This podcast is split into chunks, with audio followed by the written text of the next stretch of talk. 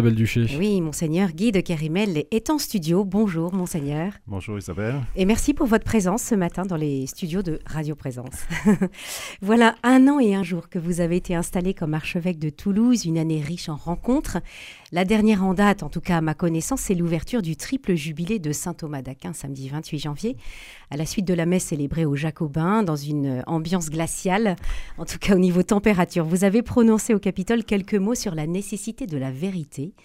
En quoi la société, monseigneur Guy de Kérimel, a-t-elle besoin de l'éclairage de l'Église pour vivre et pour réfléchir aux grands enjeux de notre temps? Et moi, il me semble que le grand drame de la société, c'est euh, l'absence de transcendance ou le refus de transcendance et que donc euh, justement il n'y a plus de vérité, chacun a sa vérité, et, dans cette logique-là, il n'y a plus de communication possible d'une certaine manière. Et puis s'il n'y a pas un socle commun. S'il n'y a pas un socle commun, si on ne se reconnaît pas dans une humanité commune, dans une, dans une vision anthropologique de, de la personne humaine, et c'est le drame de la société, et cette situation euh, euh comment dire, entraîne inévitablement la logique de la loi du plus fort, c'est-à-dire que ma vérité, ben, je vais l'imposer aux autres, etc. Ça suscite de, la violence, ça suscite des peurs, et c'est ce à quoi nous assistons dans notre société aujourd'hui. Et c'est pour moi euh, extrêmement euh, dramatique, et d'où euh, l'importance de, cette quête de la vérité, elle est inscrite euh, au, cœur de l'homme. Oui. il a un désir de Dieu profondément. Voilà, elle est mm. naturelle au cœur de l'homme. Mm. Et, donc, il faut lui redonner sa place. Et, je pense que c'est le rôle de l'Église. Alors, euh, euh, modestement, en ce sens que l'Église n'a pas, pas un pouvoir dans la société, et, c'est très bien comme ça, mais, mais par notre témoignage et par nos paroles. Et donc, la figure de saint Thomas d'Aquin, de ce point de vue-là, est une très belle figure qui reste d'actualité. Quand, euh, enfin, moi, j'avais travaillé en théologie morale et, donc la, le traité des passions de saint Thomas d'Aquin est, d'une actualité, d'une finesse euh, qui, qui, nous rejoint complètement. Oui, elle euh, fait connaître l'homme. Voilà, oui, mm. profondément. Et, je pense que c'est extrêmement intéressant de, justement de, de, redonner, enfin de donner un peu de place à saint Thomas d'Aquin, non pas simplement euh, sortir une pièce de musée, mais euh, montrer l'actualité de cette quête de la vérité euh, aujourd'hui. Mhm. Alors, j'aimerais aussi que nous nous arrêtions en ce début d'entretien de, sur l'attention particulière que vous portez aux prêtres et notamment aux plus jeunes d'entre eux. Pourquoi avez-vous ce souci, monseigneur? Eh bien, j'ai hérité ça de, l'expérience de, Grenoble, où déjà, euh, avant que j'arrive, un évêque auxiliaire de Grenoble réunissait les prêtres de moins de 10 ans d'ordination pour les accompagner. Et j'ai repris cela, j'ai été très fidèle à, cela durant tout mon ministère d'évêque de Grenoble. Et alors pourquoi? Parce que je pense que jeunes prêtres ont besoin d'être accompagnés et puis euh, tisser le, lien à l'évêque, puisque nous, constituons, évêque et prêtre, un presbytérium. Et ça me semble important que nous tissions des liens, que nous nous connaissions et que nous tissions des liens de confiance et que nous puissions nous faire confiance pour le ministère dans, dans, dans le diocèse euh, qui nous est confié. J'aime bien rappeler aux prêtres que c'est ensemble, c'est prêtres, évêques et prêtres, nous avons apporté l'évangile sur le territoire, à tous les hommes et les femmes du territoire de, la Haute-Garonne. Et pour cela, donc, il faut que nous, tissions des liens, encore une fois, de, confiance euh, et, voilà, que, nous, nous, prenions toujours mieux conscience que nous participons d'un unique sacerdoce ministériel pour le service du peuple de Dieu. Lien de confiance et aussi peut-être une attention particulière parce qu'ils sont jeunes dans le ministère oui, absolument. Alors, les, plus jeunes, euh, je commence évidemment par les plus jeunes, je te donne la priorité aux plus jeunes parce que, effectivement, le, la sortie du séminaire est parfois peut être un peu rude. les premiers temps du ministère pastoral peuvent être un peu rudes et ils ont besoin de, aussi de pouvoir en parler entre eux, de pouvoir en parler à quelqu'un. et, et euh, et puis surtout, ici, en plus, quelques prêtres de moins de 10 ans sont déjà dans une relative solitude. Et ça, il faut être très vigilant à cela. Mm. Et, voilà, il me semble qu'il est important de, veiller à ce qu'ils ne s'isolent pas.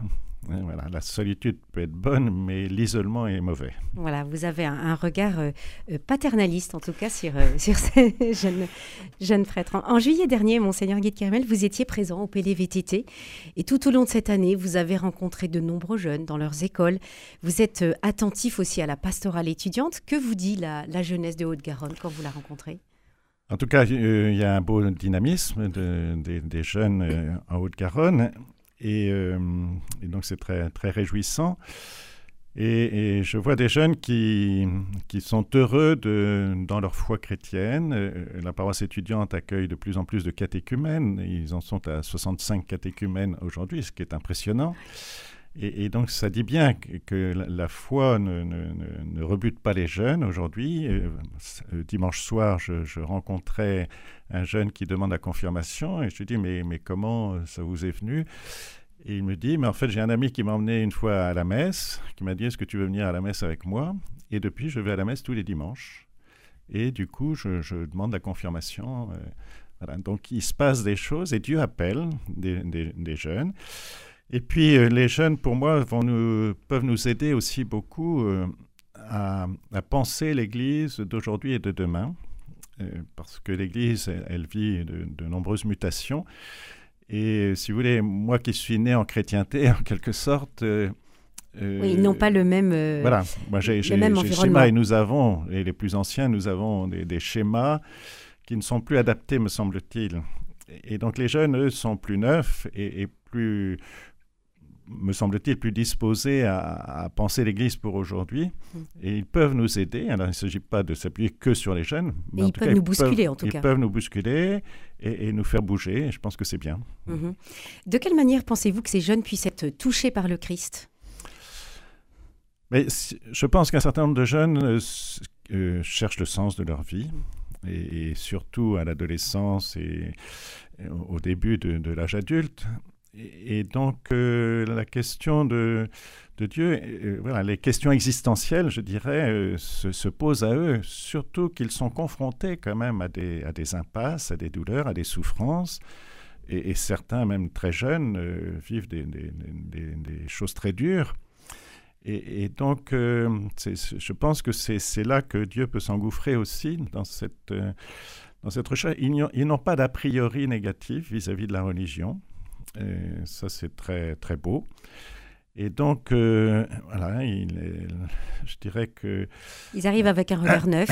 voilà, ils arrivent avec un mm. regard neuf. Et, et, donc, euh, voilà, ils peuvent être touchés par la grâce. Euh, voilà, cet homme qui vient, ce, jeune homme qui vient à la messe comme ça, une première fois avec un ami, et puis, puis, puis qui revient tous les dimanches. Et qui chemine et, qui demande Ça veut dire que quelque part, ils se sentent rejoints dans leurs aspirations. Et, euh, et pour eux, la, question religieuse n'est pas une question taboue.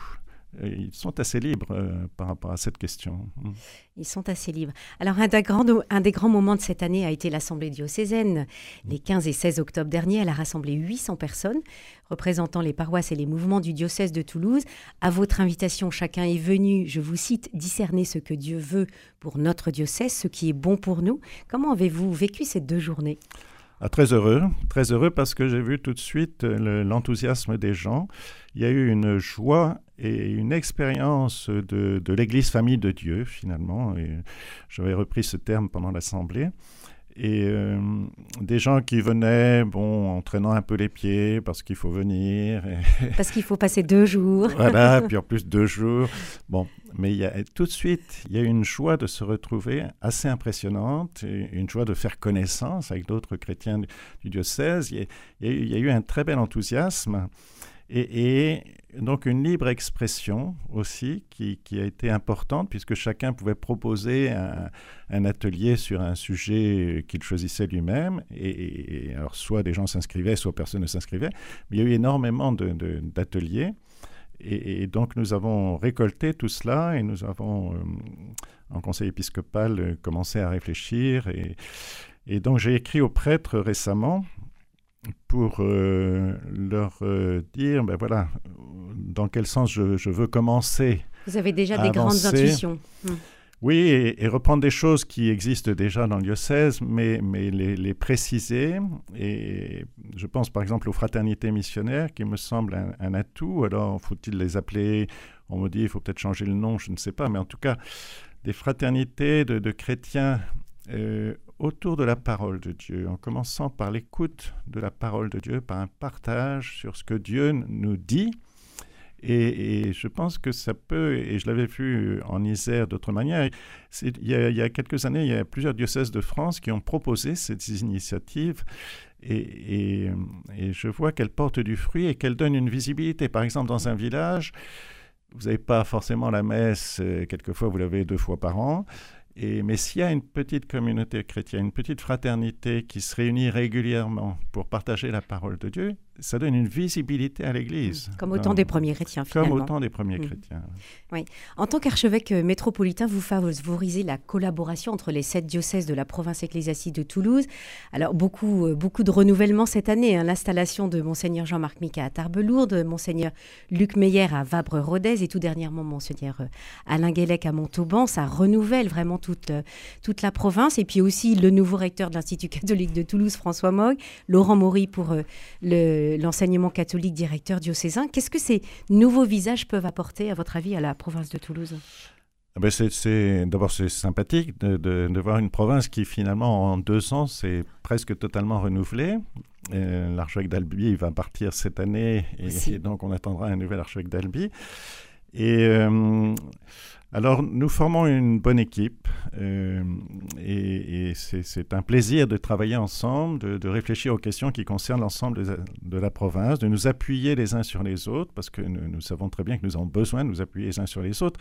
Et au niveau de la conférence épiscopale, justement, nous, réfléchissons à, renforcer ce travail en, province pour, euh, pour nous soutenir, parce que on voit bien, il y a une grande disparité dans, les diocèses. Il y a des, des, petits diocèses qui ne peuvent pas euh, se suffire à eux-mêmes. Et, d'où cette, nécessité de collaboration.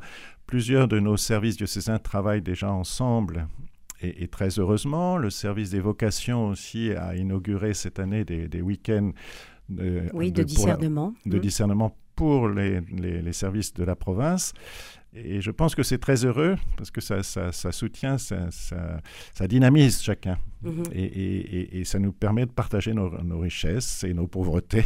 et, je pense que c'est une très bonne chose. Oui, une très bonne chose. Juste euh, à titre d'exemple, c'est aussi cette collaboration au niveau du, travail euh, pour euh, lutter et prévenir les, abus dans, dans l'Église. Oui, absolument. Il y a un beau travail qui se fait là avec des personnes compétentes et, c'est très heureux. Oui.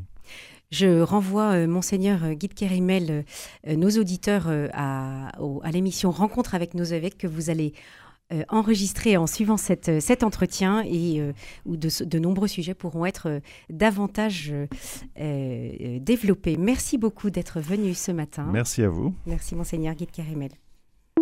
Présence matin.